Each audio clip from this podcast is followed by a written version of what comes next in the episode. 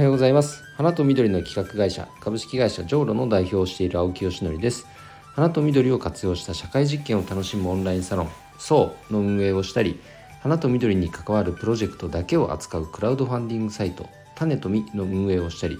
これからの時代の新しい花送りの形花向けの展開をしたりしています、えー、本題に入る前に1点お知らせです、えー、社会実験を楽しむオンラインサロンそうこちらではこちらでは4期生の募集をしています。花かけるまる植物かけるまるこういった社会実験、まあ、プロジェクトを通じて、えー、なんかねこう花で社会課題を解決するきっかけを作りたいとかあと何か楽しいことをしたいとか、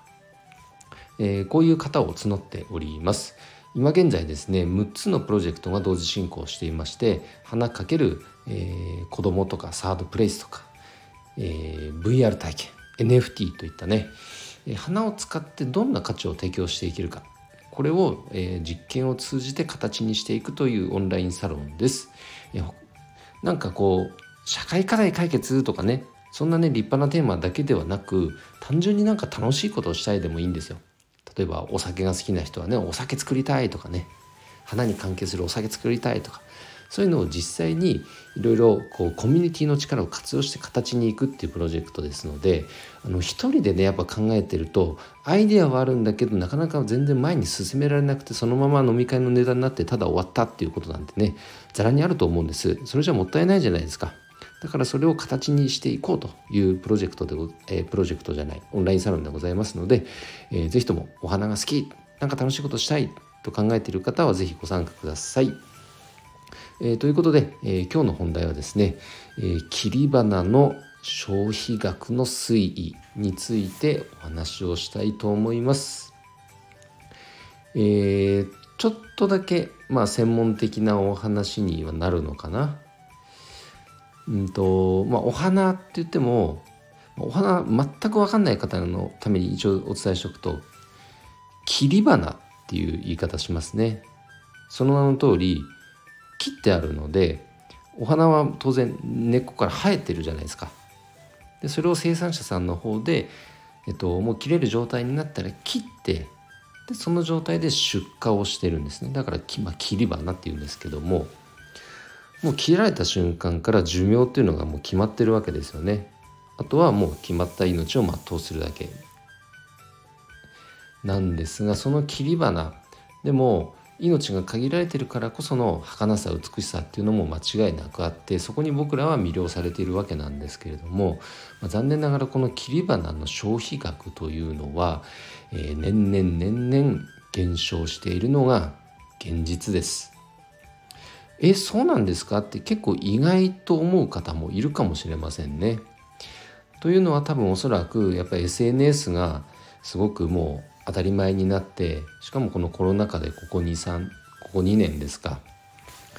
あの自宅でね、まあ、定期便でお花を購入する人が増えたり自宅にお花を飾ってであとはねドライフラワーとして楽しむっていう方が増えたりそういう SNS の投稿もたくさん見かけるようになりましたよね。あとはロスフラワーといってお花を大事にしようっていう活動であったりとかお花に関わるこういろんなそういった多彩な活動が若干こう注目されるようになってきたのでえ消費額減ってるんですか？っていうことに対しては意外だなと思われる方もいるかもしれませんけれども実はですねこの3月1日付で発行されている夏季園芸新聞というまあ業界専門誌ですね。こちらに出ているデータを見ると、まあ、2000年からのまあ逆算なんですがあ逆算じゃない2000年からの約20年間のデータなんですが、残念ながら右ずっと右肩下がりでございます。えっ、と2000年当初はまあ1万2000円弱これは年間の消費額ですね2人以上の世帯における年間の消費額が1万2000円弱だったのが今はですね21年の最新データだと8,000円を割り込んでしまってますね年間で。で30%減というのが現実です。で一方で園芸っていうくくりになるとここ2年で実は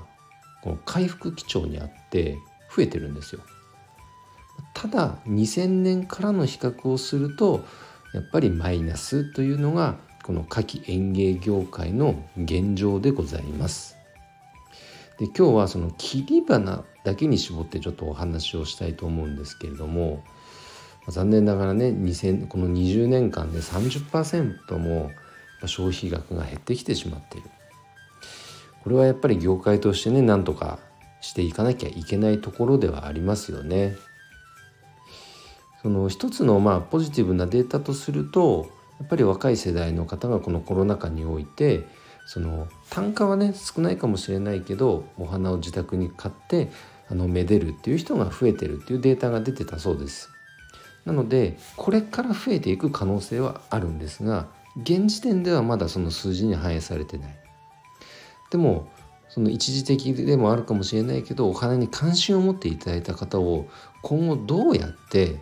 きちんとその育てていくかヘビーユーザーになっていってもらうかっていうところはやっぱり工夫が必要なんじゃないかなと思いますね。なんか一時のブームで終わってしまってはこれまたさらに下がってしまうわけですからね数字としたら。じゃあそういう方をこの業界全体のアンバサダー的に、まあ、一時のあのラグビーでいうとこのにわかファンっていう方々をがいるから業界が盛り上がったわけじゃないですかあのラグビーって。でそういう方をじゃあいかに取り込んでいくか育てていくかっていうのは業界全体として仕掛けていく必要もあるような気もしてます。となると花屋さん1店舗1店舗でなかなかできるような話でもないけども花屋さん1店舗1店舗でできることもあると思うんです。じゃあそれは何かって言ったらこのお花はこれこれこうで綺麗ですよっていうね今までやってたこと以外にももっとそのサービスとして何かね設計していかなきゃいけない分野っていうのはたくさんあるんじゃないかなと思いますね。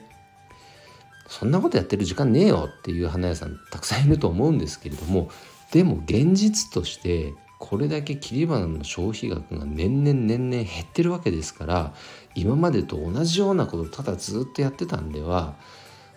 本当にねちょっと厳しい生き残れないそういう業界になっていってしまいます。なのでまあ、僕はねその企画っていう立場に完全に立脚して現場でお花作ってる立場ではないからこそその花屋さんと連携して農家さんと連携してこの業界をもっと盛り上げていくためにどういうことができるのかっていうのはやっぱりもっともっとね真剣に考えていかなきゃいけないなという僕も危機感を感じていますのでねなんかこうもっと垣根を越えてこう切り花と園芸っていうところでもやっぱ垣根一つありますからねこういう垣根すらも超えてや